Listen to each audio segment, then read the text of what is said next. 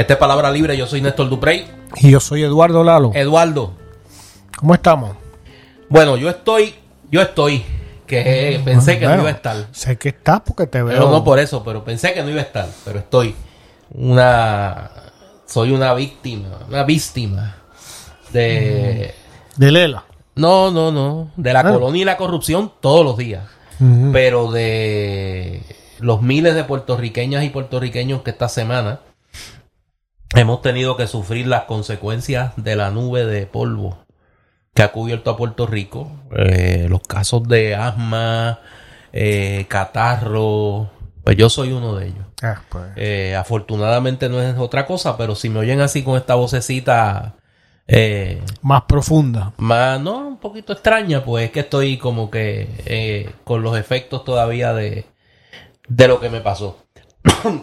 Este es el episodio número 104 de Palabra Libre eh, y lo grabamos en una semana que está todo el mundo como que con la latita. O sea, ha sido como que la semana que todo el mundo está pidiendo chavo. Oye, sí. Sí, sí, está todo el mundo con... No, sobre todo los indigentes, como Luma. que Luma. un- un- Los bonistas de la autoridad de carretera. Un, Son una organismo gente- son una gente, eh, un filantrópico sí, sí, que sí, vive sus dirigentes. un poco más y serían del, de- mira, ni del tercer sector, del cuarto sector. Sí, no, serían del cuarto sector. La indigencia, ellos tienen voto de pobreza Casi, casi. y de servicio. Una cosa casi tibetana. Y- Este. Y es que hablamos, eh, para comenzar, digo, primero que nada, como dije, este es nuestro episodio 104. Sabe que puede eh, accese- accesar a los episodios de Palabra Libre eh, a través de todas las plataformas de podcast, a través de nuestra página web eh, www.palabralibrepr.com, nuestra cuenta de Facebook, Palabra Libre PR y nuestra cuenta de Twitter. Y hablamos de que está todo el mundo con la latita, porque parece que los temas de esta semana son todos la necesidad de la necesidad, del- de, la- Sí. de los miembros de la casta. la indigencia. La indigencia de los miembros de la casta. Hay indigencia, hay como un infinito de lo grande y un infinito de lo pequeño. Sí, Pues entonces hay una necesidad de los pobres y una necesidad de los ricos. exacto. Y- y- y evidentemente la prioridad en todo momento debe ser la de los más poderosos económicamente. Pero tú sabes que hay una cosa que yo no entiendo. Digo, yo, mi conocimiento de finanzas es versión monopolio. O sea, lo que aprendí jugando monopolio. Para eso te sirve, ¿sabes? No, no, por eso, para lo que aprendí jugando Monopolio. Eh, y se supone que cuando tú inviertes, la inversión es un riesgo. No, pero aquí eso no funciona así. Y que, y que hay Esa es una de las bondades de, de Lela. No, no, y que hay cierta garantía de la inversión, pero que hay una posibilidad. Y en la mayoría de los negocios hay una realidad de pérdida. De que lo que tú inviertes no necesariamente lo vas a recuperar de la manera que originalmente esperaba. Eso no funciona así en No, Puerto no, Rico. parece que no. Parece que en Puerto Eso. Rico no. Y estamos hablando de que esta semana se ha dado a conocer los pormenores de los acuerdos de eh, ajuste de deuda, tanto de la Autoridad de Energía Eléctrica como de la Autoridad de Carreteras. Y en ambos casos han pasado el cepillo. Parece que van a pasar el cepillo. Tú imagínate, Prospectivamente. vamos a decir aquí a un, un oyente católico que vaya a cuatro misas eh, mensuales. Sí. O sea, un- con Que es una promedio, cuatro, si tú cuatro los domingos, cuatro misas mensuales. ¿Tú crees que el típico feligrés católico entrega en el cepillo cada domingo ocho pesos? Eh,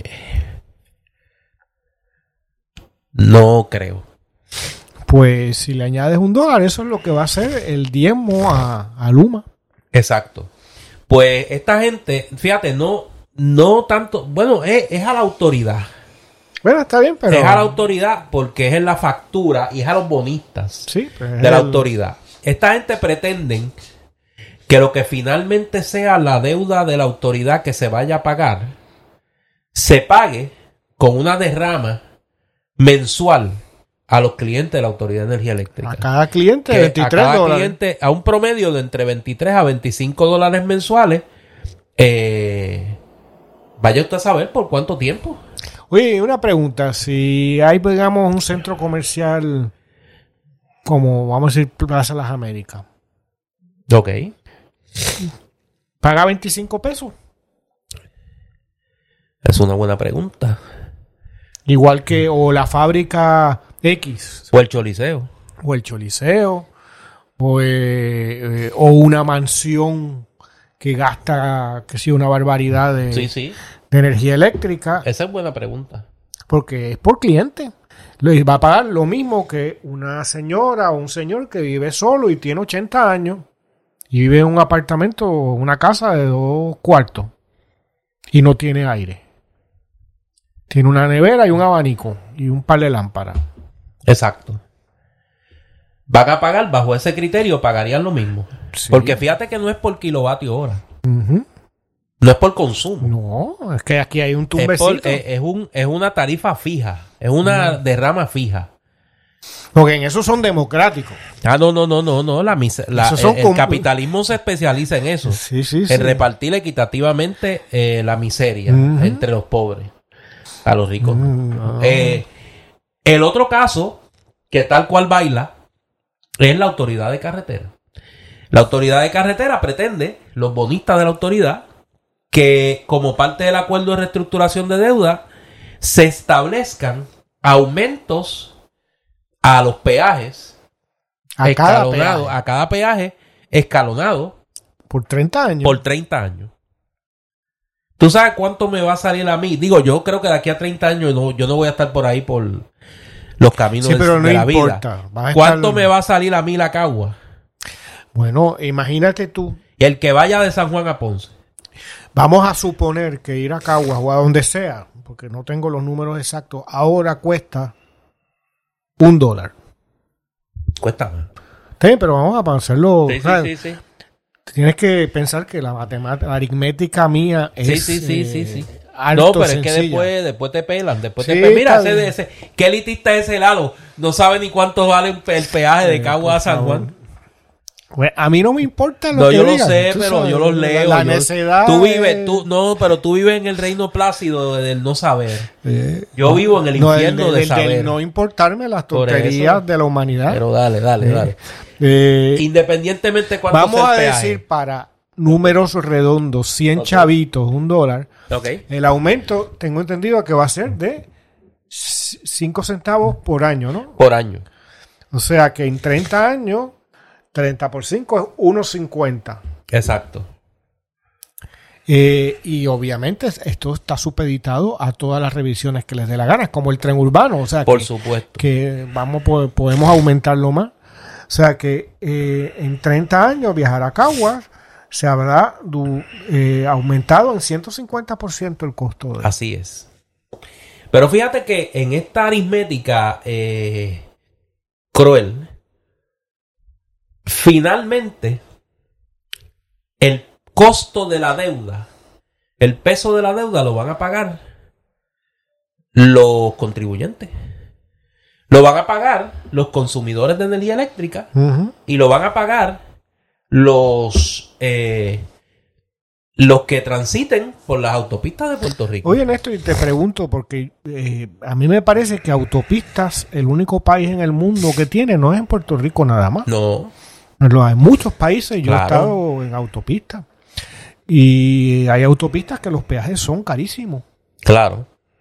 Por ejemplo, en muchos países europeos el peaje es muy caro. Pero es que tienen trenes y guagua. Claro, y, Y, se, penaliza y el se- uso y del se automóvil penaliza el uso del automóvil, se incentiva el uso del tren. por razones de urbanismo, Aquí no. De, de ecología, No, aquí de no. proyectos de, de, pues de respaldar, ¿no? O de patrocinar ciertos ciertas intenciones del gobierno, digamos, de, pues, de, de ampliar la red ferroviaria o lo que fuera. Pero aquí la única forma, hasta donde yo sé, porque ni en bicicleta se puede ir, porque no hay ni los caminos para bicicletas, No. ¿no? Y no vas a ir por la número uno hacia Cagua eh, por el carril de emergencia porque te está jugando la vida. Este, habiendo solo esa alternativa eh, y tomando en cuenta que las autopistas de muchos países del mundo no tienen bache.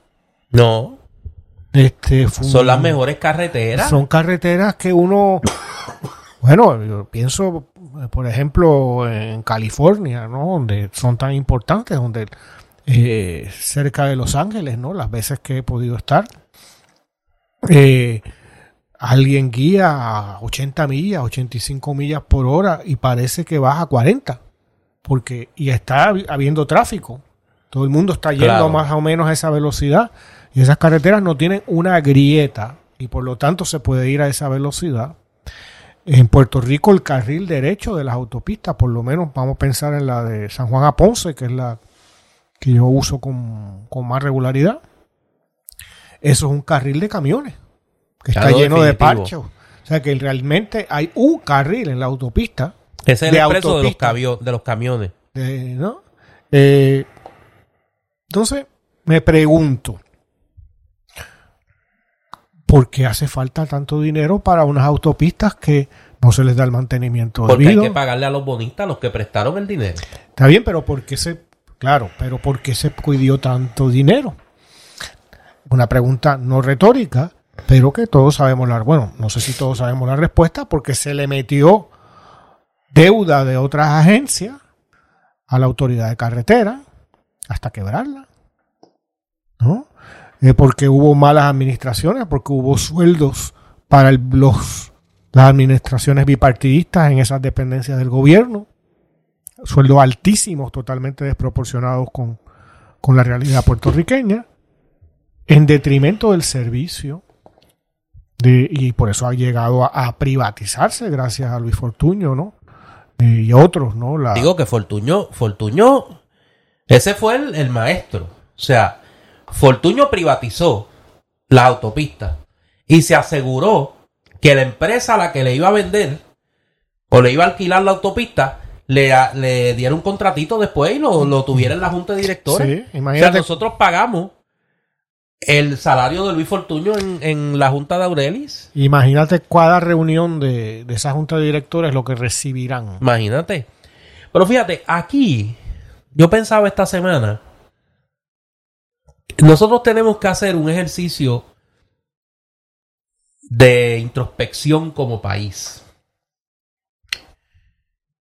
Y eso cuando la historia juzga a Alejandro García Padilla, como todos los gobernantes eh, tienen que pasar por ese, ese trapiche Ya lo juzgó. de la historia, no, pero, pero el juicio con el tiempo va a ser más severo. Porque Alejandro García Padilla tomó una decisión que le ha costado más al pueblo de Puerto Rico de lo que nosotros creemos. Cuando el 2 de enero del 2013, allí en el lado norte del Capitolio, García Padilla dijo que no iba a mirar atrás y que era hora de pasar la página De decretar la impunidad. dándole, dándole un indulto en la práctica, no solo a Luis Fortuño, a Caco García, a todos los funcionarios del Banco Gubernamental de Fomento bajo la administración de Luis Fortuño. Pero claro, eso después nos enteramos cuál era la lógica, porque los que vinieron detrás en la administración de García Padilla en el primer año y medio hicieron exactamente lo mismo tomaron prestado sin fuente de repago. Y es que nosotros tenemos que hacer un ejercicio como país. Es inconcebible que Luis Fortuño no haya tenido que ir ni tan siquiera a una vista legislativa a rendirle cuenta a este pueblo del crimen que cometió contra el pueblo de Puerto Rico. Y nosotros tenemos décadas, décadas de administraciones, de funcionarios del Banco Gubernamental de Fomento, funcionarios al más alto nivel en la rama ejecutiva, que no cumplieron con su deber de fiducia como administradores de los, de los bienes del pueblo de Puerto Rico. Y esa gente ninguno ha tenido que responder. Aquí hay un presidente de la Junta del Banco Gubernamental de Fomento que salió de la Junta del Banco Popular y se fue a sentar a la a la Junta del Banco Gubernamental de Fomento a negociar como había hecho previamente Caco García en la puerta giratoria de Santander y, y el Banco Gubernamental de Fomento a negociar emisiones de bonos comprometiendo al pueblo de Puerto Rico los haberes del pueblo de Puerto Rico. Yo recordaba dos anécdotas, dos, dos datos, ya no son anécdotas, son datos históricos. Como vamos a hablar ahorita del Partido Popular, Sí, vamos a hablar de eso. en un momento dado, en el Partido Popular de la década del 60, había un alto funcionario del gobierno de Puerto Rico que era a la vez, ya había dejado de ser funcionario público. Había estado muy ligado a la Junta de Planificación. Y entonces era miembro de la Junta de Directores del Banco Popular. Y en una reunión del Consejo Presidencial del Partido Popular, que era el equivalente a la Junta de Gobierno, ese individuo se levanta y dice, no, porque yo quiero traer a consideración la deuda que tiene el Partido Popular con el Banco Popular. Y don Roberto Sánchez Vilella, que era el gobernador, le preguntó a ese funcionario, ven acá, ¿tú estás representando aquí al Partido Popular o al Banco Popular? Cuando todavía eso era motivo de que la gente por lo menos tuviera un poco de vergüenza en la cara.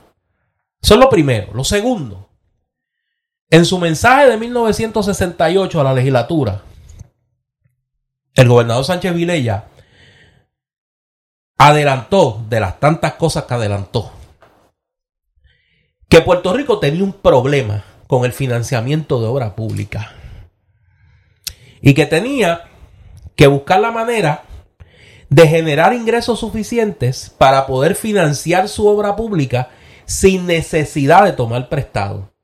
Porque iba a llegar un momento que el margen prestatario de Puerto Rico se iba a agotar y que no se iba a poder construir obra pública a menos que no fuera tomando prestado a unos intereses que iban a comprometer seriamente el presupuesto de Puerto Rico.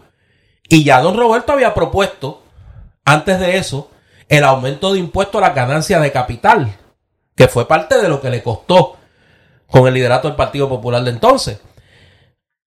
Y adelantaba el problema que nosotros tuvimos posteriormente, que los gobernantes en Puerto Rico quisieron hacer obra pública, reducir las contribuciones, aumentar la nómina pública,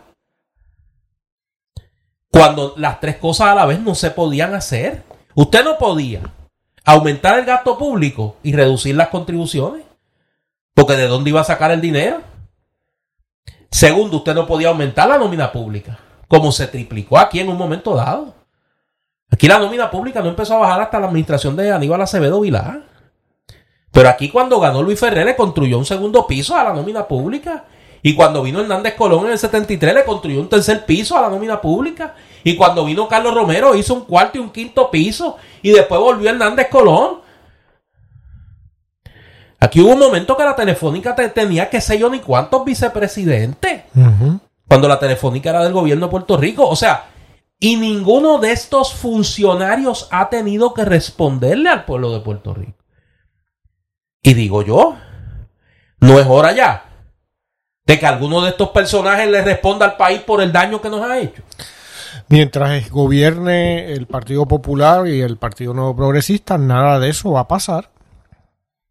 Y eh, está por verse de que una tercera alterna- alternativa, ¿no? Claro. Llega al poder y cuando llega al poder sí va a actuar responsable, porque no se trata de una casa de brujas. No. Se trata de, eh, de por lo menos dilucidar, traer luz Sí. a lo que fue un comportamiento, si no delictivo, altamente irresponsable de los funcionarios públicos. Porque si tú te fijas, Eduardo, la mutación que se ha producido en los gobernadores puertorriqueños, en términos de su servilismo al capital, cuando vino Fortuño, nosotros creíamos que Fortuño era, o sea, el non plus ultra de esta cosa del servilismo y de la gancería como estrategia de gobierno. La Fortuño institucionalizó la gancería. Bueno, la mentira. Él, él y su esposa, Luz Eufemia, Sí, La mentira era la política de que gobierno. mientras era primera dama se metía su buen billete como notaria del Banco Popular. Para llamar las cosas por nombre y apellido.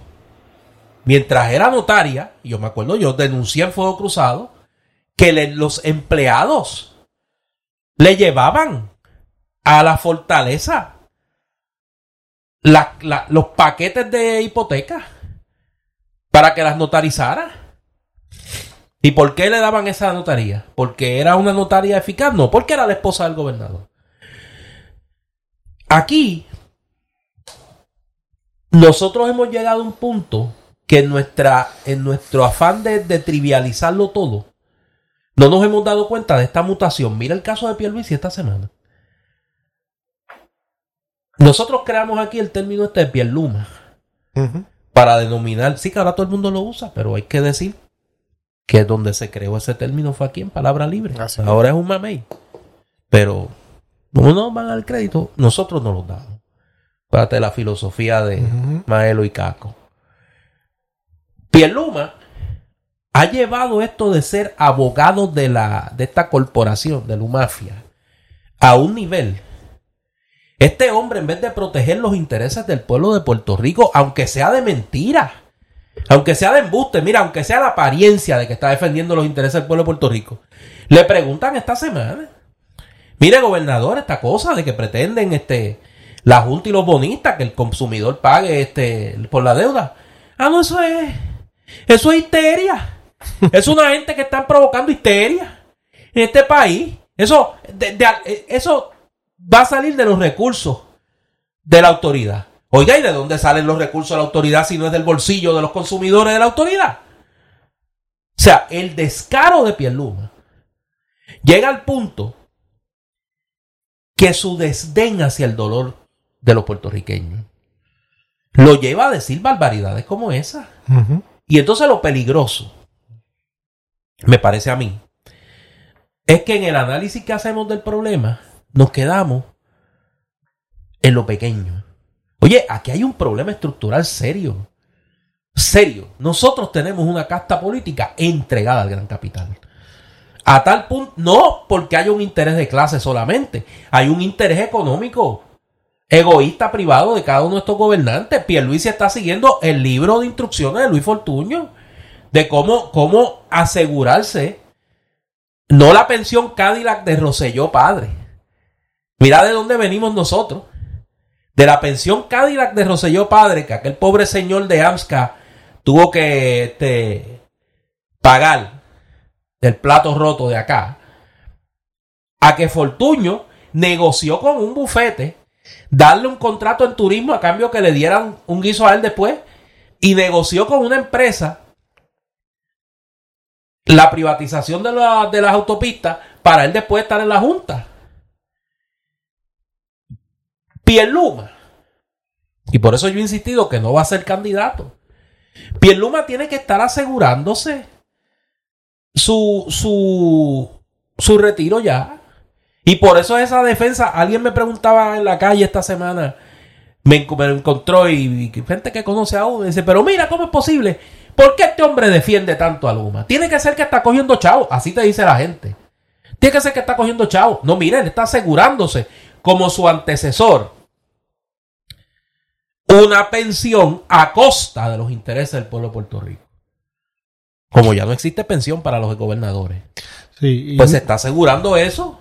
y Néstor, yo sé cómo usas la imagen, ¿no? que se está asegurando una jubilación, una pensión, pero especifiquémoslo más, más porque se presta a confusión. No, él no está buscando una pensión, él está buscando, él y su círculo, el no tener que preocuparse por el dinero Exactamente. por el resto de su vida y vivir en la opulencia, en la opulencia.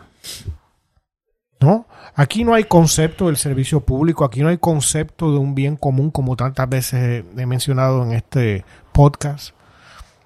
Lo que tenemos es un sector social que en un estado colonial, aquí hay una continuidad desde los tiempos de España a los del de, eh, periodo colonial estadounidense Exacto. en Puerto Rico, son muchas veces la misma familia, ¿no?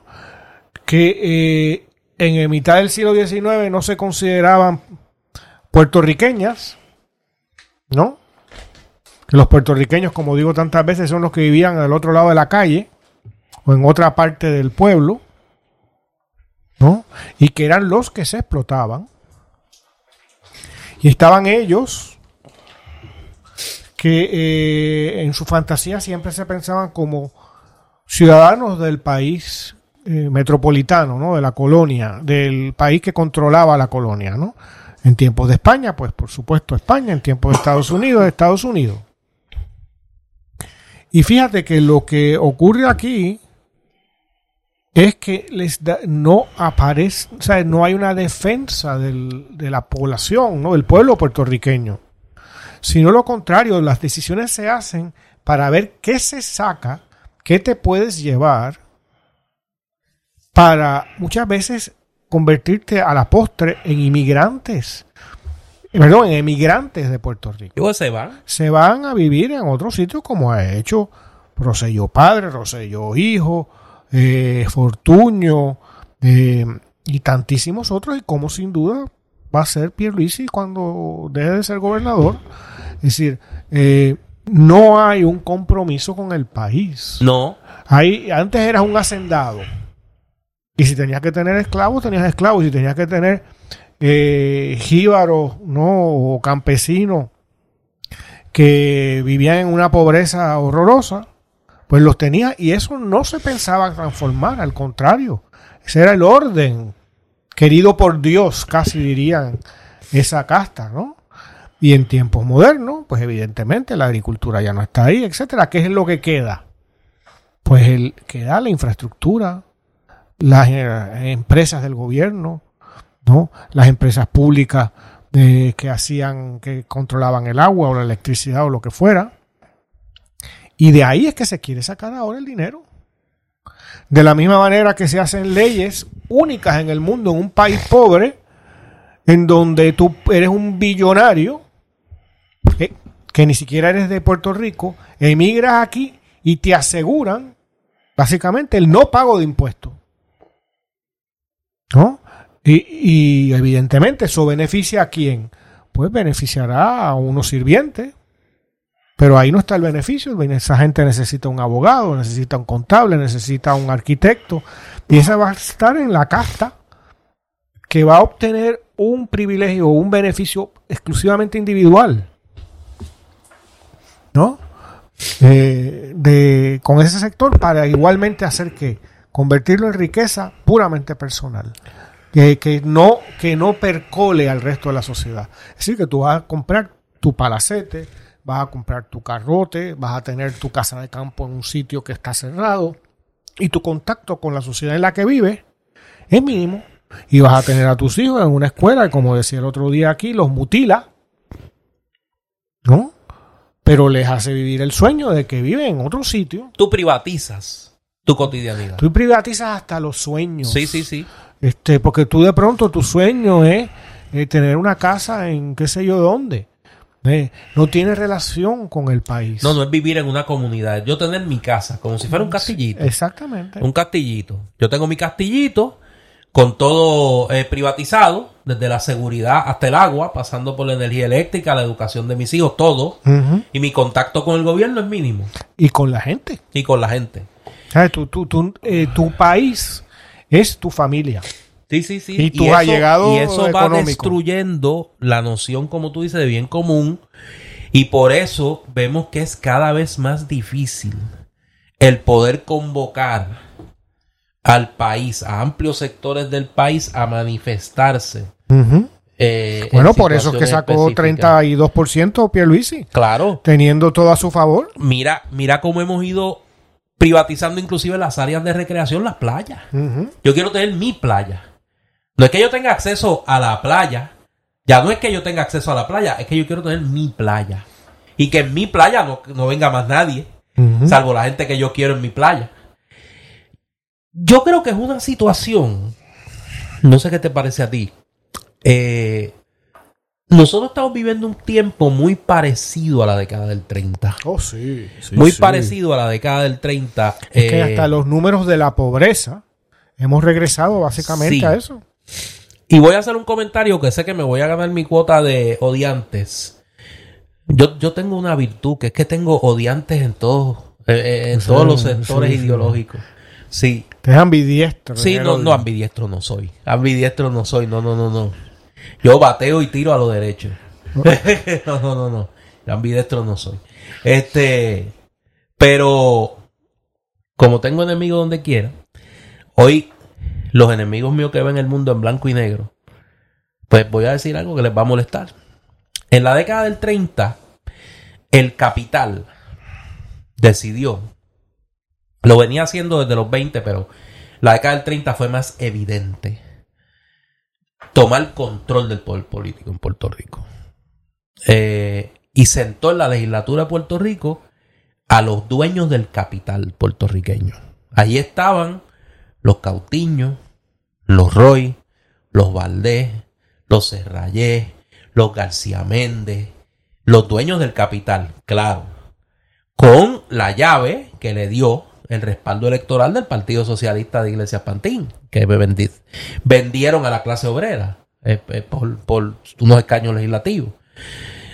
Eso provocó un vacío en ese espectro político que lo va a llenar Luis Muñoz Marín con la ayuda del gobierno federal.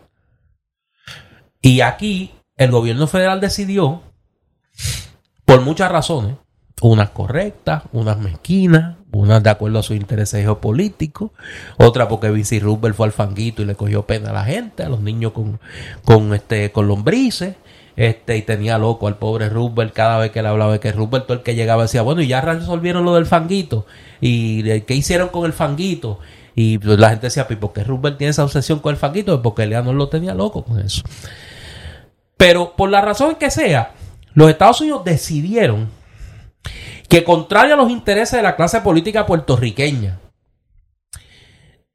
y del gobernador de entonces, Branton Winship, que para hacerlo más obvio, pasaba más tiempo en la casa del dueño de la central guánica que en Fortaleza. Era, era su lugar favorito. Tan obvio fue eso que la administración Roosevelt decide comenzar a tomar unas medidas que en la práctica van a desmantelar el poder político del gran capital. Mm, Yo creo que tú me estás queriendo decir algo. aquí. No, no, no, yo el que tenga oídos para oír, que oiga. A mí me enviaron una carta que habíamos anticipado aquí, en palabra libre, que se iba a producir. Ujú. Pues el líder de la mayoría del Senado, el líder de la mayoría demócrata en el Senado, no es el senador de Hawái, no es la congresista de Guam o de Samoa Americana, el líder de la mayoría demócrata en el Senado. ¿Con quién? Adivine. ¿Con Diego? No. ¿Con Nidia Velázquez? ¿Con quién la va a firmar?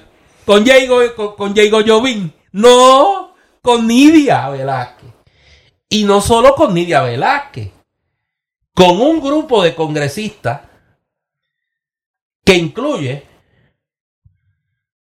los voy a leer, pero como yo sé que el líder demócrata Chuck Schumer, el senador Richard Blumenthal de Connecticut, el senador Sherrod Brown de Ohio, la senadora Tammy Duckworth de Illinois, la senadora Kirsten Gillibrand de Nueva York, la senadora Amy Klobuchar de Minnesota, el senador Ed Markey de Massachusetts, el senador Bob Menéndez de New Jersey y la senadora Elizabeth Warren de Massachusetts.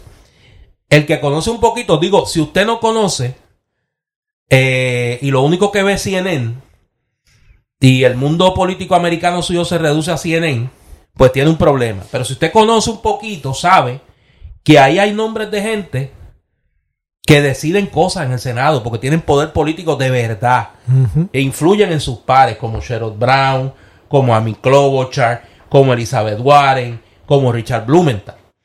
Y en la Cámara Jamal Bowen, Adriano Espaillat, que son los dos congresistas por Nueva York, Dwight Evans de Pensilvania, el siempre presente Raúl Grijalva de Arizona, Ted Liu de California, Grace Mann, que también es de Nueva York, igual que Richie Torres, congresista de origen puertorriqueño de Nueva York, y Darren Soto de la Florida. Estos últimos dos panitas de Diego Jovín, Oye, ¿qué, pa- Fíjate, sí. pasa que están ahí? lo que otro- pasa es que saben, lo que pasa es que estos saben dónde es que eh, el, el grillo guarda la manteca. Y ellos saben dónde es que está. Esta carta, mira a ver si tú habías oído esto. Tú lo habías oído en algún sitio por ahí. Entonces, los que querían que yo tuviera la carta se aseguraron que la tuviera en español también. Ah, mira. Sí, la tengo en español y en inglés. Ok, fíjate. mira, qué, qué- Sí. qué gentiles son tus Sí, amigos. no, no, no, no. Me facilitaron el tener que usar el, el, el, eh, allá el, Oye, el estos inglés son de, de, Cagua. de- del otro lado. de- Sí, de allá, de allá. allá sí, son- yo- o sea, gente- que son de gente buena, ¿no? del mismo otro lado de los de la época de los 30. Bueno, estos, estos están allá. Están de ese allá. lado. Siguen allá. La- una orilla. Sí, allá, el otro orilla, el otro orilla. Esos están a la vuelta de la esquina. Ah, Sí, así, a la, vuelta de la esquina. Como- Esos están a la vuelta de la esquina. como Sí, Tide, sí. como estaba mi amigo, ese, es mi, ese era mi amigo. Eh, Miller. El problema Decían- es que, que no tengamos en esta ocasión a un A que Muñoz. cuando le hagan la oferta la acepten. Tú sabes A esa que- es la clave, que cuando, cuando venga la oferta, Eso- al eh, que se la hagan eso- la acepte. Eso no está seguro. no, no, no, muchacho, no, no. Te voy a contar después, pero ahora no, aquí no. Aquí no, yo te cuento después. Dice la carta, a ver si tú habías oído esto. En esta etapa de la recuperación, los esfuerzos federales deben enfocarse en abordar los desafíos de coordinación y facilitar el gasto de fondos en lugar de crear obstáculos adicionales. Eh, Con ese fin, solicitamos la creación de un grupo de trabajo de recuperación y como mínimo la coordinación de todas las agencias federales relevantes, así como participación con una amplia coalición de partes interesadas locales en la recuperación de la isla, incluyendo el gobierno central de Puerto Rico, municipios, organizaciones sin fines de lucro, espacios académicos y los sectores cívicos y privados. ¿Tú habías oído eso? Yo creo que lo había Sí. oído en este mismo cuarto. Sí. Hace como dos episodios, antes de la visita del presidente Biden y durante la visita del presidente Biden, nosotros adelantamos aquí en Palabra Libre que esta es la política pública de la administración Biden sobre Puerto Rico. Que no le van a dar dinero a, a- a- a que Pedro Pierluisi y su ganga se lo roben. Y que van a tratar de crear un organismo con un coordinador Y con una amplia representación. y con una amplia representación de sectores de la sociedad puertorriqueña, que no va a ser la hermanísima ya eh, dirigiendo en el Fortaleza allí, en el cuarto oscuro, eh, para coordinar este esfuerzo. Las próximas semanas en esta batalla burocrática van a ser importantes. Eh, y van a pasar cosas. Lo único que yo voy a decir antes de irme a la pausa de la pausa cultural es que por ahí vienen las navidades. Mm. Por ahí vienen las navidades. ¿Y qué pasa en las navidades? Que hay gente que se emborracha. ¿Y qué pasa? ¿Cuál es una tradición puertorriqueña? La parranda. Las parrandas, claro. La parranda. Sí. Van a haber ¿Y tú parranda. crees que va a haber parranda? No, no, no. Van a haber parranda. Ok. Van a haber parranda. Por fin llegaron. Como me dijo un amigo mío esta semana. ¿Tú te acuerdas aquella canción que decía, por fin llegaron Y van a ser las con- navidades? Van a ser concurridas. Van a haber parranda. Van a haber parranda. Porque hay gente que no aprende. Déjalo ahí. Bueno, pues. Mira, vamos a hablar de cosas. eh, vamos a hablar de cosas interesantes. eh, que, que ennoblecen eh, el espíritu. Eh, en el candil, ya el candil volvió a la normalidad. Ya hay luz en Ponce, está todo más o menos Hay más funcionando. luz todavía No, porque no, no, el candil está abierto. A pesar, no, no, el candil está encendido. Por eso E digo, ilumina el por panorama eso que está cultural más, más, más, de la más región luz. sur. No, no, no. Esta semana hay varias actividades. Eh, Espérate, que estoy confundido aquí. Ya. Eh, mañana domingo, 16 de octubre, a la una de la tarde, hay un conversatorio de las publicaciones infantiles del autor CJ García, que tiene, según veo aquí, tres publicaciones. No a los unicornios, estoy con él. Dale la vuelta y buen viaje que cae. Eh, eso es como un coquí. Eh, son tres libros de este autor de publicaciones infantiles, CJ García. Va a tener un conversatorio sobre estas obras mañana domingo a la una de la tarde. Y la próxima semana hay banquete cultural. Un libro que tuvimos la dicha de recibir aquí en Palabra Libre y acusamos recibo del mismo. Para un manatí, Moisés y las sirenas de doña Isabel Freire de Matos y Antonio Mignucci. Eh, este, esta obra se va a presentar el próximo sábado 22 de octubre a la una de la tarde en El Candil. Y a las 3 de la tarde, ese sábado, va a estar la querida amiga y escritora eh, Magali García Ramis. Ah, excelente. Va a estar en un conversatorio en, en El Candil, eh, hablando de toda su obra exquisita cronista de la, de la ciudad, eh, entre otros temas. Y el próximo sábado, eh, dentro de dos sábados, el 29, a las 3 de la tarde, se va a celebrar eh, un conversatorio sobre geopolítica de la guerra económica entre Estados Unidos, la Unión Europea y Rusia. A propósito del conflicto ucraniano con el doctor Carlos Severino Valdés. Lo único que yo le deseo a Severino es que haya mundo para hablar de aquí y allá que el camarada Putin no se vuelva loco y que pues tenga conversación, pero si estamos allí, ¿Tú te imaginas que después de que, le- que hable Carlos Severino, que reciba una invitación, que es muy probable, de Putin, para que vaya a visitarlo allá, para que... y del aconseje? amigo Likachenko.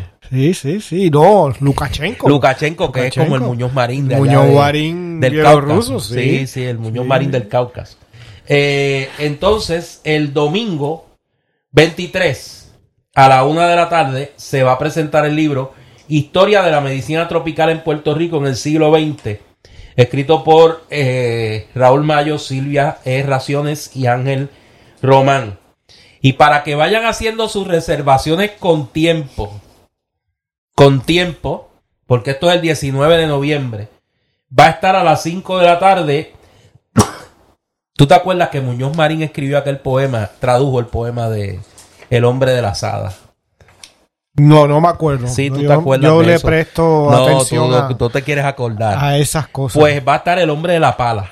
Ahora es el Ah. hombre de la pala. Teófilo Torres, Ah, su personaje pues sí. de Pateco, va a estar allí en un espectáculo que tituló, eh, me dio mucho sentimiento cuando lo leí porque era una frase que usaba mucho mi abuelo, reír para no llorar. Mm.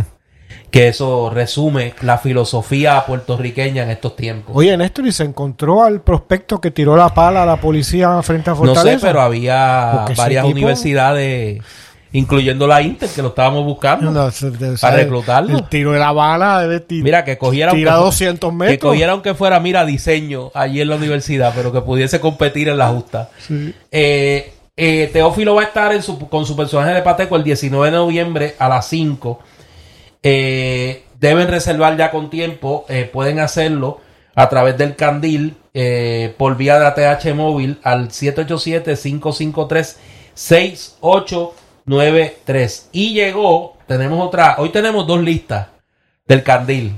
Para que vayan, mire, vayan acomodándose. Llegó la novela más reciente de Ildefonso Falcones, Esclava de la Libertad. No la he leído, pero los otros días vi un, un- el programa de Casa de América en televisión española. Entrevistaron a, a Falcones y, y se ve interesante esta novela. Esclava de la Libertad. Usted tenía por ahí una... Pues bueno, Néstor, hay otras listas aquí que el Candil va a recibir una serie de obras sobre acontecimientos que seguramente comentaremos ahora en la segunda parte de, de Palabra Libre. Eh, y esto es de tal importancia que eh, WKQ ha organizado No. un crucero No, un crucero. con, O sea, una presentación de un libro en un crucero. con todos sus antitalentos Ok. eh, en donde van a acompañar, ¿no? A, según viajen en el azaroso cruce del canal de la, de la Mona, ¿no? Ok. Eh, habrán presentaciones de los siguientes libros y siguientes obras musicales.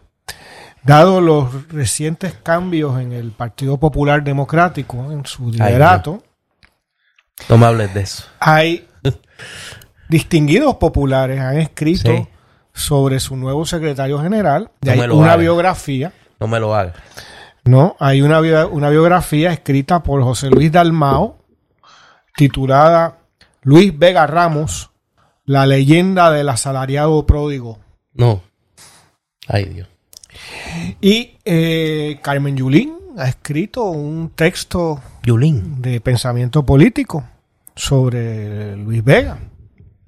Retrato del soberanista colonizado. No. Sí, sí, sí, sí, sí. Y eso eh, va a haber un, Qué difícil. un- unas mesas redondas y cosas de eso. Ahí va a estar, tú sabes, los lideratos del Partido Popular. A ver- van a ver si recaudan fondos. Van a, A mí no me mire. Van a hacer una, un, un, un bingo. A un bingo allí, tú A ver sabes. si recogen un chavito. Va- van, Sí. a, van a imponerle un, un, un, un pago obligatorio de 23 dólares a todo el que compre Sí. Van a hacer. eh, una fíjate, cerveza allí, pues tiene que pagar 23 A mí dólares. me llegó la información buena que van a hacer unas picas en el comité del Partido Popular. Sí. Que en vez de caballos van a tener los aspirantes a la gobernación. Ah, no, y entonces tú la apuestas en la pica al candidato. Pero bueno, la, eh, lo, lo que es extraordinario es que eh, dos distinguidos cantautores No. latinoamericanos, al enterarse de que José Luis, eh, no, Luis, Vega Ramos, el nuevo secretario Ay, general del Partido Popular, qué difícil. este Silvio Rodríguez ha reescrito una canción. El elegido. No, El Necio. No. No digas eso. Y Violeta Parra, desde el Desde más la allá, ultratumba, de la ultratumba. le ha dedicado a, a Luis Vega Ramos volver a los 17 ridículos. por favor. Ay, Dios. Así que eh, pueden sacar su, su boleto, ¿no? Llamando WKQ para el crucero WKQ dedicado a las nuevas producciones de investigación eh, política dedicadas a ese insigne secretario general y político puertorriqueño Luis Vega Ramos. Mira, déjame yo hablar de Bambola, que eh, creo que me conviene más y me siento más cómodo hablando del tema. Eh, se acerca el día, subrayan en Bambola, oficial de las brujas. Bueno, eso, tiene que ver con las parrandas. Sí, no, no por eso. Y en Bambola Juguetes consiguen los mejores disfraces para todas las actividades del mes o de igual forma para todo aquel que se quiera vestir Oye, hay un disfraz en de, su día a día. de No, Wanda de madrugada. no, ahí viene, ahí viene, espérate. Mira, oye, Ese, ese- ese inspira terror. Sí, allá para nuestros tiempos nos poníamos una sábana y nos convertíamos en superhéroes, en princesa o en todo aquello que nos imaginábamos. Conozco gente que tiene una imaginación y se quedaron pegados ahí. En Bambola consiguen las mejores capas para las diferentes bien. edades. Puedes escoger, óyete, que te conviene, entre las capas de dinosaurio. Ah, mira. Sí. A los eh, populares. Tyrannorex, Triceratops, pterodáctilos. ¿Tú te imaginas a, a Ronnie Jarabo con una capa de, de, de de pterodáctilo? pterodáctilo. Capas galácticas. Ay, Esas son como allá de. son de- como para Ricky, para Sí. Ricky. Capas de brillo. Esas son de Wanda. De Wanda. Esa es buena, de Wanda, una capita de brillo. ¿para qué? Las más buscadas. Y la Alterlúgaro también. de Ah, esa le va a gustar, le va a gustar. Y las capas de superhéroes. Pero Las capas de superhéroes. Pierluma se- seguramente anda ese Esas nivel. últimas vienen de diferentes modelos, como por ejemplo, superhéroe con tutú. No, ahí no ¿Qué? quiero. No, yo quiero- no voy ni a hablar. quiero- Mira, déjalo. No voy ni a hablar. Eso es. Que sí, eso son es, mira- intimidades de, Fortalu- de For- For- Fortaluma. Ay, Dios. Capas reversibles. Ahí hay mucho. Ahí hay mucho con las capas Luis Vega reversibles. Ramos tiene No, capas reversibles en, en el closet Qué de sobra. fuerte. Y e inclusive capas para colorear. Esas son buenas. Esas tú le pones el color que tú quieras. Eso, Ah, le, eso le gustan los de Proyecto Dignidad, las de colorear. y entonces, por supuesto, no pueden faltar los disfraces de sirenas y unicornios. Diego Jovín, como a ti te Jovín, de, de Sirena.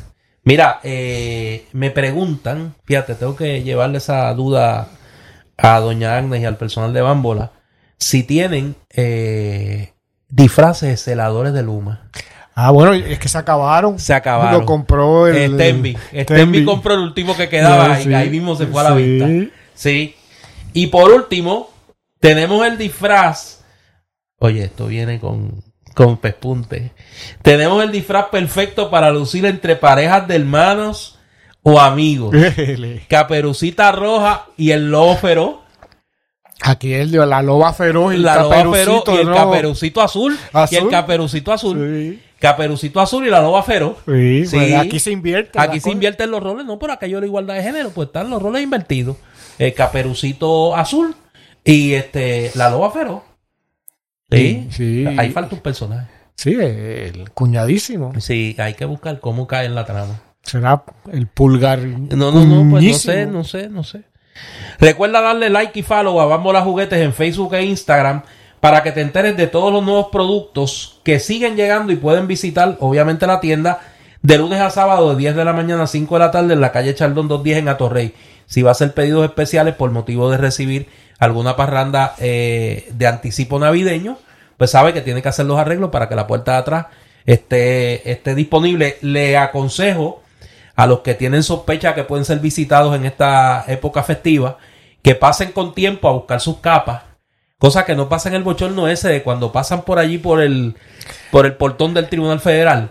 Mire, se pone una capa y se va a ver, mire, este, Y no Néstor- quiero decir a quién se va a parecer, pero es un personaje de allá de la década de los 70, eh, se va a encontrar con las estrellas, va a parecer que anda con las estrellas y van a decir, eh, fulano, las estrellas y usted. Y es importante recordarle Sí. a esos que temen ser visitados de madrugada Que temen o esperan. o esperan eh, que Mira que ven una guagua tinteada, ven una guagua tinteada y salen corriendo. las canicas Sí. se agotan Y el kit. y, el y- kit. y el kit, Sí. ¿no? De, pero las canicas son el Bitcoin de la cárcel. Eso sabes ese que, es el Bitcoin. que es bueno llegar y hacer unos regalos a los compañeros, ¿no? Unas caniquitas. para que- Lleve algo que le puede salvar la vida. Sí, sí, sí. Le puede salvar la vida. Mira, eh, antes de pasar con el tema precisamente del, háblame, partido, háblame. de- del Partido Popular, no sé, yo sé que quieres llegar ahí. Eh, pero antes de eso, eh, quiero felicitar a un amigo de verdad. Quiero subrayar ese hecho. Un amigo de verdad, un hermano de verdad. Eh, y yo sé por qué lo digo. Eh, y me refiero a el licenciado y profesor y persona seria, eh, Rafa Cox Salomar. Rafael Cox Salomar acaba de publicar su más reciente libro, Las Constituciones de Puerto Rico. Eh, yo quiero hablar de este libro desde dos perspectivas, desde la perspectiva académica y desde la perspectiva política. No hay duda que Rafael Cox Salomar es una de las mentes más privilegiadas del ejercicio de análisis político en Puerto Rico desde una perspectiva no solo académica local, sino académica internacional. Uno de los grandes estudiosos de la descolonización en el Caribe, particularmente el Caribe oriental, el Caribe eh, no hispanoparlante. Y Rafa es eh, quizá una de las figuras que mejor ha pensado a Puerto Rico en tiempos recientes. Rafa yo creo que hace una gran contribución a la academia y al país, publicando este trabajo donde analiza, donde presenta y analiza los principales textos constitucionales de Puerto Rico desde las Cortes de Cádiz hasta la decisión, las decisiones del Tribunal Supremo Federal, en el caso de Sánchez Valle y en el caso de Baello, pasando por la, eh, la creación de la Junta de Control Fiscal, es decir, todo ese proceso de en unos momentos evolución y en otros momentos regresión de eh, la conquista de poderes políticos por Puerto Rico. El libro se acaba de publicar, eh, es una es una publicación de eh, distribución Filos y está disponible, obviamente, primero que en ningún lugar en el Candil, eh, allá en Ponce.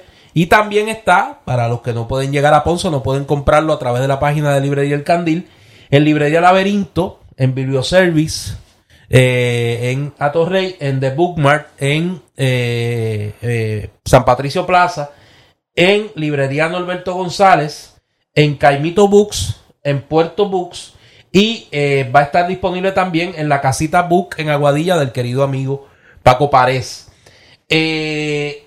aquellos que le interese, además de estos lugares, pueden comunicarse directamente con Distribución Filos al 787-595-9053. El libro se va a presentar obviamente más adelante como corresponde y obviamente aquí en Palabra Libre vamos a compartir los datos, pero al amigo y hermano Rafael Cox Salomar un abrazo y una felicitación por este trabajo y recomiendo entusiastamente a los lectores, a la academia y a todos los interesados en el proceso político constitucional de Puerto Rico que adquieran esta obra que me parece que se va a convertir en una obra de consulta obligada sobre este tema. Bueno, llegó el momento menos esperado para mí de este podcast de hoy.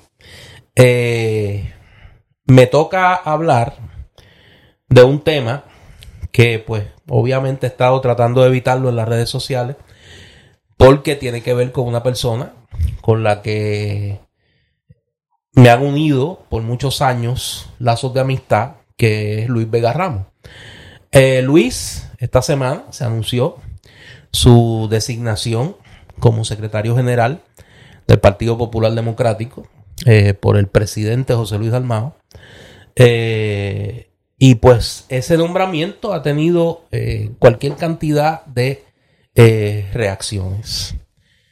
Yo sobre eso tengo un grave conflicto emocional porque no hay duda, y sería un hipócrita si no lo dijera, Luis es mi amigo, ha sido mi amigo por más de 30 años. Hemos tenido coincidencias y serias diferencias.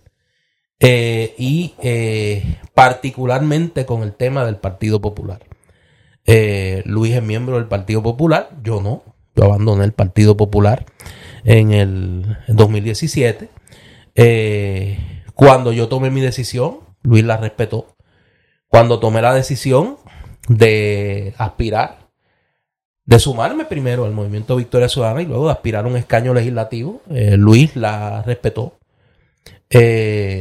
Yo voy a revelar aquí algo que nunca había dicho eh, de lo que son testigos los miembros de la dirección de Victoria Ciudadana en ese momento. Cuando se tomó la, se comenzó la discusión sobre las candidaturas en Victoria Ciudadana, la posición de la dirección de Victoria Ciudadana en cuanto a mí era aspirar a una candidatura eh, que no fue la que finalmente aspiré. Eh, candidatura a la que no aspiré por la objeción de la candidata a la gobernación de aquel entonces, Alexandra Lugar.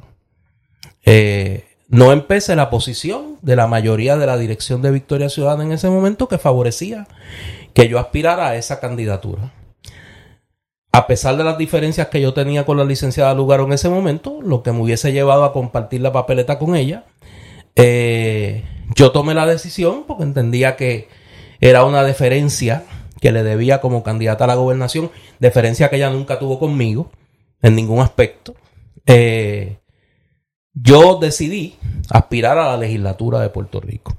Y en aquel momento le informé a la dirección de Victoria Ciudadana que no iba a aspirar al Senado de Puerto Rico, que hubiese sido de los dos lugares, de, de los dos cuerpos legislativos donde hubiese querido aspirar, porque eh, ya Luis había tomado una decisión de moverse de la Cámara al Senado y que yo no iba a competir contra un amigo y que yo no iba a competir contra una persona que era pues mi hermano para todos los efectos, una amistad de más de 30 años, en las buenas, en las malas y luego en las peores. Y eso siempre lo reconoceré. Luego en las peores. Y yo aprendí hace mucho tiempo, y en los últimos años más todavía, que dentro de la mezquindad que rodea el mundo político, uno tiene que distinguirse a riesgo del juicio mezquino de los demás, de ser leal a los afectos. Y que cuando todo pasa, lo único que quedan son los afectos. Y en ese sentido, yo no voy a ser quien levante la mano para condenar el nombramiento de Luis Vega como secretario general del Partido Popular. Ahora, que decir lo siguiente porque si no sería igual de hipócrita.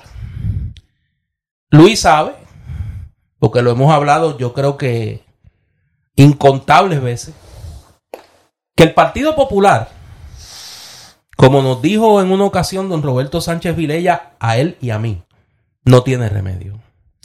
Que el Partido Popular no tiene salvación. Que el Partido Popular no solo dejó de ser un instrumento útil para el pueblo de Puerto Rico, sino que es un obstáculo para el pueblo de Puerto Rico.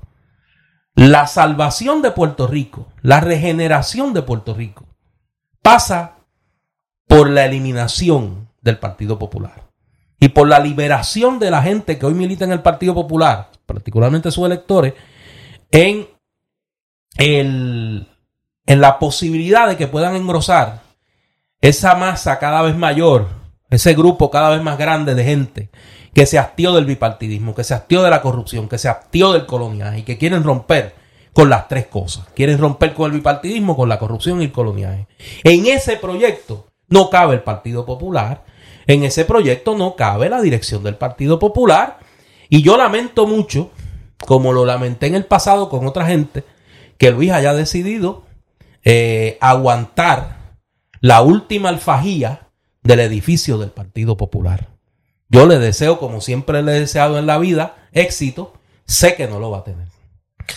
Mi opinión sobre esta situación ya fue expresada en los títulos de los libros que, que, leí hace unos minutos. Pero yo creo que más allá de lo que tú dices, Néstor, podemos analizar ciertas cosas. Claro. Y me gustaría saber tu opinión sobre por qué un presidente de partido como José Luis Dalmao que hasta donde yo sé, no ha mostrado nunca un deseo, una crítica al Estado Libre Asociado, no lo ha considerado colonial, eh, hasta donde yo sé, no sé si me equivoco, eh, que ha tenido una posición sumamente conservadora, incluso derechista en otros aspectos de la política. ¿Cómo es posible que uno se convierta entonces en la mano derecha o el asalariado, ¿no? hasta cierto punto, el empleado, quiero decir, de eh, esa figura cuando por muchos años Luis Vega se ha, ha, representado lo que se llamaba ¿no? esa corriente de soberanista y recibió todos los desdenes, todas las las puñaladas traperas, todas las traiciones del Partido Popular, de sus compañeros del Partido Popular, y ahora, luego de ser derrotado en las urnas en la pasada elección, y perder, luego de varias elecciones, ¿no? El escaño de representante que tenía, eh, al no ser electo en esta ocasión, como decías tú, recordabas tú, al, al Senado, ¿Cómo es? ¿Por qué ese matrimonio? ¿Sabes qué representa, qué lógica política tiene José Luis Dalmao para nombrar a, a Luis Vega cuando en la práctica aparentemente eh, esa facción soberanista ha sido, ha sido ha sido purgada casi a lo mente ¿no? O sea, toda exageración consciente, la enorme exageración que estoy haciendo, ¿no? Pero quiero decir, también con su violencia, eh, y el Partido Popular de hoy es un partido que se rehúsa a pensar a Lela como problema. ¿Y qué está envuelto aquí? Yo tengo que pensar, eh, porque este es un asunto que no he hablado con Luis eh, que hay una hay un deseo de anteponer la vida institucional del Partido Popular, la existencia del Partido Popular, a cualquier otra consideración. O sea, yo creo que en ese, en eso, en ese movimiento eh, amorfo que es el soberanismo. Eh, entendiendo los que no creen, no, lo- los, que creemos en la libre asociación, eh, el ELA soberano, como lo quieran llamar, que militamos, militan unos en el Partido Popular y otros fuera del Partido Popular. Yo creo que hay una gente que es primero popular y que para ellos primero está la existencia del Partido Popular. Y Luis Vega sería uno de esos. Yo que entiendo que sí. Sí, sí, no, yo creo que Luis en eso ha sido muy claro. Contrario a otra figura, eh, y no, no estoy hablando de mí, ni estoy hablando de, de otra gente que no es el mismo Rafa, que guarda una, Rafa Cox, que guarda una distancia del Partido Popular. eh, pues, pues hay otra gente que al momento de decidir deciden quedarse en el Partido Popular y ¿Por qué? pues yo creo, sin entrar en otras consideraciones, que pues yo no soy quien para juzgar, eh, que, que hay un, hay un convencimiento, y en eso yo creo que algo que él dijo públicamente, él, él piensa eso porque lo hemos hablado, él, él entiende que quien único puede derrotar al PNP es el Partido Popular. Lo que pasa que yo creo, y es la diferencia, ¿Pero para qué? por eso, lo que pasa que yo creo que la diferencia estriba en que derrotar al PNP no es suficiente. No. Es lo mismo. Es lo mismo. O sea, y que en los últimos tiempos hemos tenido demasiada evidencia de que derrotar al PNP no ha sido. O sea, ¿qué diferencia existe en la legislatura de hoy? Salvo la actitud de Luis Raúl Torres con el tema de Luma. Que no es del Partido Popular. Por eso que es un legislador independiente, pero se mueve en la órbita del Partido Popular. Eh, ¿Qué diferencia hay entre la legislatura de Beibito y Tatito y la legislatura del PNP? Que la gente se puede sentar en las gradas, que no lo sacan. Este.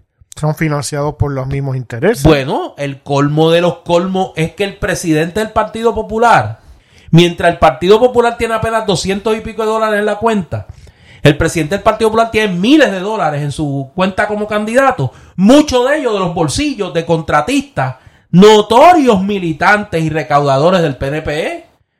O sea, aquí hay una gente que financia al gobierno y a la oposición a la vez. Porque no son oposición realmente. Y entonces, en ese escenario uno tiene que tomar decisiones. Pero el problema aquí, Néstor, yo creo que es un problema moral o ético. Porque yo asumo que Luis Vega, justamente por haber recibido el maltrato, eh, por ser parte de esa facción soberanista en el Partido Popular, yo nunca lo he conocido, pues, pero supongo que tiene una noción de la historia puertorriqueña, o más que una noción de la historia puertorriqueña, de la represión del, mm, del independentismo, causada por, desde el comienzo mismo prácticamente, del Partido Popular, ¿no? Eh, tiene conciencia de que el fundador del Partido Popular eh, pues, consideró incompatible ser independentista y ser popular y luego instauró la ley de la mordaza cuando era presidente del Senado y luego cuando fue gobernador hizo lo indecible por reprimir el independentismo y me imagino que tiene una noción de quién es su jefe ¿no? José Luis Dalmao y quién es Tatito ¿no? Eh, ¿Cómo cómo ser leal a eso. Porque la, la explicación que tú me das parecería un subterfugio. Porque si tú estás consciente de esto y tú pones por encima el partido, Bueno, estás ignorando todas las contradicciones, de- todas, las, to- to- todas las violencias que aquí Déjame, están déjame, en juego. déjame eh, cualificar algo para que no, no haya margen a la, a la confusión. Yo estoy explicando a raíz de lo que yo he hablado con él por años. Lo que entiendo que es su motivación. Yo no estoy dentro de la cabeza de él. Ah, No, no, no, por Eh, supuesto. pero, y segundo, tan no la comparto que Luis sigue siendo popular y yo no. No, no, está O sea, claro, yo- Néstor, pero no estamos eso- hablando de ti. No, no, no, pero, pero es que quiero, o sea, yo, es importante cualificar eso para mí, porque yo sé que hay todo tipo de especulación de por qué él ha hecho eso. O sea, y yo pues eh, ¿sabes? Todo el mundo tiene derecho a especular y vuelvo y digo, o sea, yo no voy a emitir un juicio moral, yo emito un juicio político y yo creo que políticamente él está profundamente equivocado. Yo creo que él está totalmente equivocado.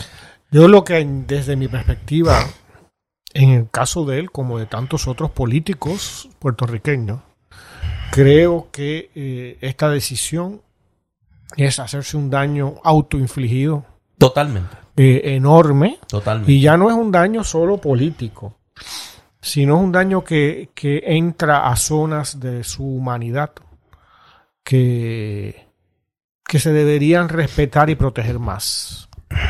Y hay que sacrificar quizás ciertas cosas. Hay que aventurarse a hacer otra cosa en la vida que un político colonial. Y hay que saber cuándo hay que abandonar un camino que no lleva a ninguna parte. Ahí yo tengo un problema, y lo admito. Eh, yo miro la política hoy con una distancia emocional eh, saludable para mí. Eh, yo miro la política como miro el béisbol.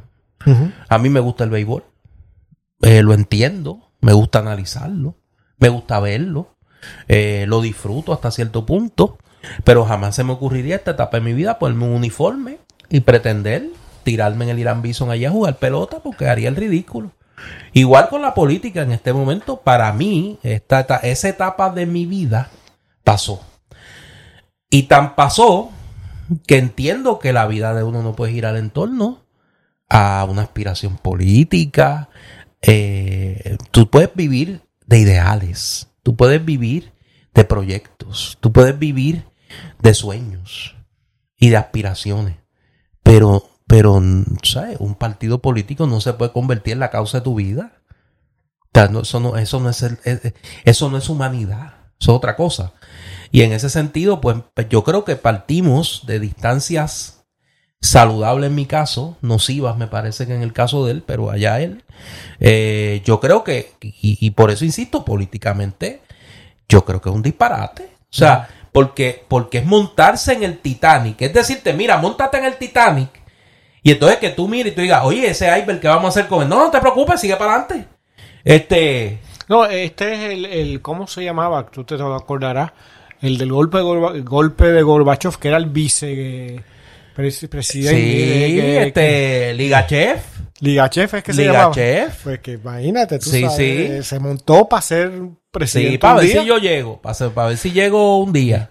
Pero para seguir con tu metáfora, yo creo que es algo que a lo mejor los oyentes lo habrán sentido comprobado visto, ¿no? Que a lo mejor son nuestras diferencias, que no son Sí. diferencias de una criterio conversación. Ni, ni nada de eso, sino que eh, yo veo la política como veo el fútbol americano, que me aburre y no me gusta. Sí, sí.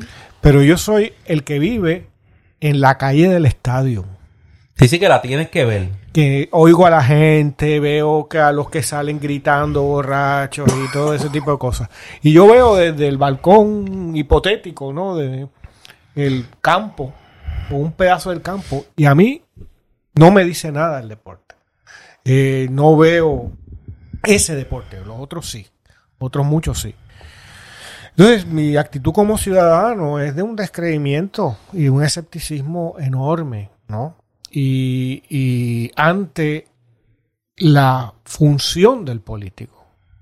Y por lo tanto, el ver a alguien como este es el caso de, de Luis, de Luis Vega, aparentemente empecinado en seguir en el equipo, cuando eh, no solo hay que el equipo es sotanero, sino que lo van a vender eh, y no va a estar ahí y no va a llegar eso, a ningún sitio.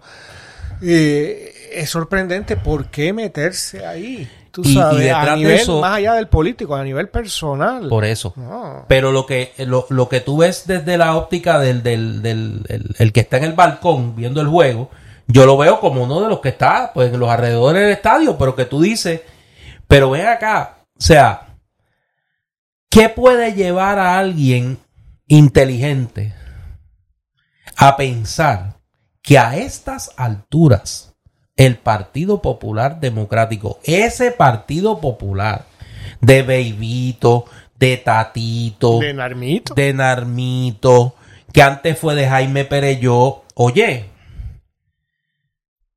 que en todos los momentos que ha podido reconocer el talento, los quilates de Luis Vega, ha decidido mirar para el lado y que ahora, cuando el dirigente ve en el dogado y no hay nadie, dice, pues mira, pues tengo que poner a jugar a este porque no hay más nadie. Y entonces Y que lo van a quemar. tú no, tú no tener esa, esa prudencia de decir, bueno, es que a mí esto, ¿sabes? Esto no me conviene.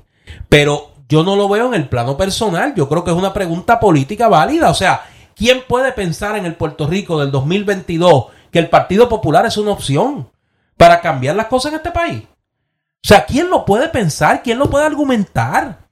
Con algún grado de credibilidad. Nadie, nadie. Mira, ahora mismo, mientras nosotros estamos grabando este podcast, hay toda una rumorología en, los corillos políticos de que en la nueva intentona, José Luis Dalmau pretende quedarse como presidente del Partido Popular hasta las primarias de ley. O sea, todo aquel cuento de que si iban a hacer una elección en el 2023 para elegir el presidente, todo eso parece que lo quieren revertir para él quedarse en el dame una trillita más hasta el 2024 a ver Y- si yo me cuelo. Y ver si es candidato. A ver si yo me cuelo. Y entonces tú dices, oye, el país está cayendo en cantos. La gente está desesperada. Y en la cúpula dirigente del Partido Popular la preocupación es cómo le meten cuatro tornillos adicionales a la silla para que José Luis Dalmau se quede ahí. O sea, eso te dice la miseria moral de la dirección del Partido Popular en este momento. O sea, y la miopía política. Y entonces tú decir, pues yo voy a ser parte de esa comparsa, eh, está complicado. Está complicado poderlo argumentar. Eh, la pregunta que yo hago, más allá de lo personal, porque vuelvo, yo no soy quien de jugar la motivación de nadie, y menos de Luis que es mi amigo. O sea, igual que en otros momentos él ha creído que yo he hecho locura, pues, y se guarda su opinión, pues yo, pues, salvo una opinión que es políticamente eh, conocida, la diferencia, porque él milita en el Partido Popular y yo no, eh, pues más allá de eso yo no voy a juzgar, ni además no me voy a prestar para ser el machiche de la gente que ha vivido eh, intentando destruir a Luis toda la vida, sus enemigos dentro del Partido Popular. Conmigo no van a contar. Conmigo no van a contar para hacerles ese trabajo. Y en ese sentido, pues la pregunta que yo hago es política. O sea, ¿quién puede pensar que eso es viable en este momento? Y yo creo que la respuesta, si la contestación es que eso no es viable, es qué hacer para construir ese instrumento viable. Y en ese sentido, a mí me parece que la conversación, más allá de esta trivialidad, que me imagino que va a coger algún grado de espacio en los medios en los próximos días, de si Dalmau se queda, se atornilla, que dicen los otros y demás, estas intrigas de, de, de, de Marquesina, porque ya no es ni de Palacio, de Marquesina, ¿qué vamos a hacer para liberarnos del bipartidismo? ¿Qué vamos a hacer para romper este ciclo de corrupción y de incompetencia? ¿Y qué vamos a hacer para abrir una avenida procesal para lograr la descolonización de Puerto Rico? Yo creo que esas son, esa- esas son las, las prioridades del país que se desglosan en otra serie de, de, de- de- áreas de política pública. Pero en ese sentido a mí me parece que hay que tener mucho cuidado con el distraccionismo. Obviamente hay que discutirlo porque es el partido que controla la Asamblea Legislativa y todo lo demás, pero en términos del futuro del país, cada día es más irrelevante. Sí. creo que Cada día es más irrelevante. no hay mucho más que decir. Bueno, ¿Viste lo de Trump? se le está cerrando el cerco al amigo. Eh, esta semana, pero no va a llegar a, a declarar. O sea, la. la- bueno, ahí supina- mandó una carta. A no ser que él le quiera. No, no, por eso. Él le envió una carta al comité donde hace todo el alegato de que les robaron las elecciones y todo el delirio ese de él. Y deja en la nébula si va o no a comparecer. Yo, como tengo un prejuicio por una situación que viví, que fueron las vistas El Cerro las Maravilla, del, del Cerro Maravilla en su segunda etapa, con Romero. que se cometió el error de traer a testificar a Carlos Romero Barceló y se le rehabilitó políticamente. Yo tengo mi seria preocupación de que, de que los demócratas en esto vayan al overkill. Bueno, es que eh, lo que va a pasar, y Y por eso yo pensé al principio, obviamente no va a ir, va a hacer, va a retrasar esto yendo a cortes, etcétera. Pero luego pensándolo bien, no me sorprendería que opte por ir, porque lo va a ver todos los demócratas. Ah, sí. Pero lo van a ver todos sus seguidores. Claro, porque por eso es que te digo, yo y va a que- reavivar el movimiento. yo creo que citarlo, porque una cosa, una cosa es citarlo y otra cosa es negociar con él cuando él va a declarar. Yo lo sentaría a declarar después de las elecciones. Y antes de entregar, ellos tienen hasta diciembre del 2022 para entregar su informe, antes de someter el informe. Pero no lo llevaría antes, ni para Dios. O sea, yo creo que llevarlo antes es un error. Llevarlo antes, rehabilitarlo políticamente, darle un foro en prime time para que se hombrague y deshaga allí y que saque la base republicana trompista a votar. A Y que va a ser incontrolable porque ya tenemos la experiencia, todo el mundo, los televidentes, ¿no? Del, del mundo. Claro. De los debates con Hillary Clinton y con, Y con Biden. No, el no, primer debate ese de hombre es Biden, eso es lo incontrolable. que va a hacer allí. Ese hombre es incontrolable y en ese escenario donde él tiene a Nancy Pelosi de archienemiga y Nancy Pelosi no va a resistir la tentación de darse la vueltita por allí eh, y tener allí a Liz Cheney que es otra archienemiga de él de- en el Partido Republicano eso es como la tú sabes del trapo colorado al toro No, y que de pronto tiene frente al, allí en Washington una manifestación y de va a tener 50 allí mil y va a personas. tener allí exacto va a tener allí su, su corillaje de trompista y, y Oye, ¿y Diego va a esa manifestación? Bueno, Diego a lo mejor manda Jovín de representante. ¿Así? Sí. Yo soy Néstor Duprey. Y yo soy Eduardo Lalo. Esta es palabra libre. La semana que viene, para que no haya crisis, la semana que viene nosotros no vamos a tener palabra libre. Nuestro compañero y hermano Eduardo Lalo va a ser sometido a una operación menor eh, para ver mejor la realidad puertorriqueña y eh, va a estar unos días que va a estar convaleciendo como debe ser. Eh, se tiene que portar bien eh, y yo no voy a cargar en mi conciencia eh, que no se recupere bien porque venga a, a grabar palabra libre. Así que la próxima semana no vamos a tener palabra libre. Nosotros regresaríamos el, en el fin de semana eh, En dos posterior, en dos semanas. eh, en dos semanas. Y, y vamos, y vamos a regresar eh, para las brujas. Espero que no haya complicaciones y que de aquí a No, dos te va a salir pueda, pueda estar aquí Te contigo. va a salir bien. Pues esta es palabra libre y nosotros regresamos en dos semanas. Hasta entonces.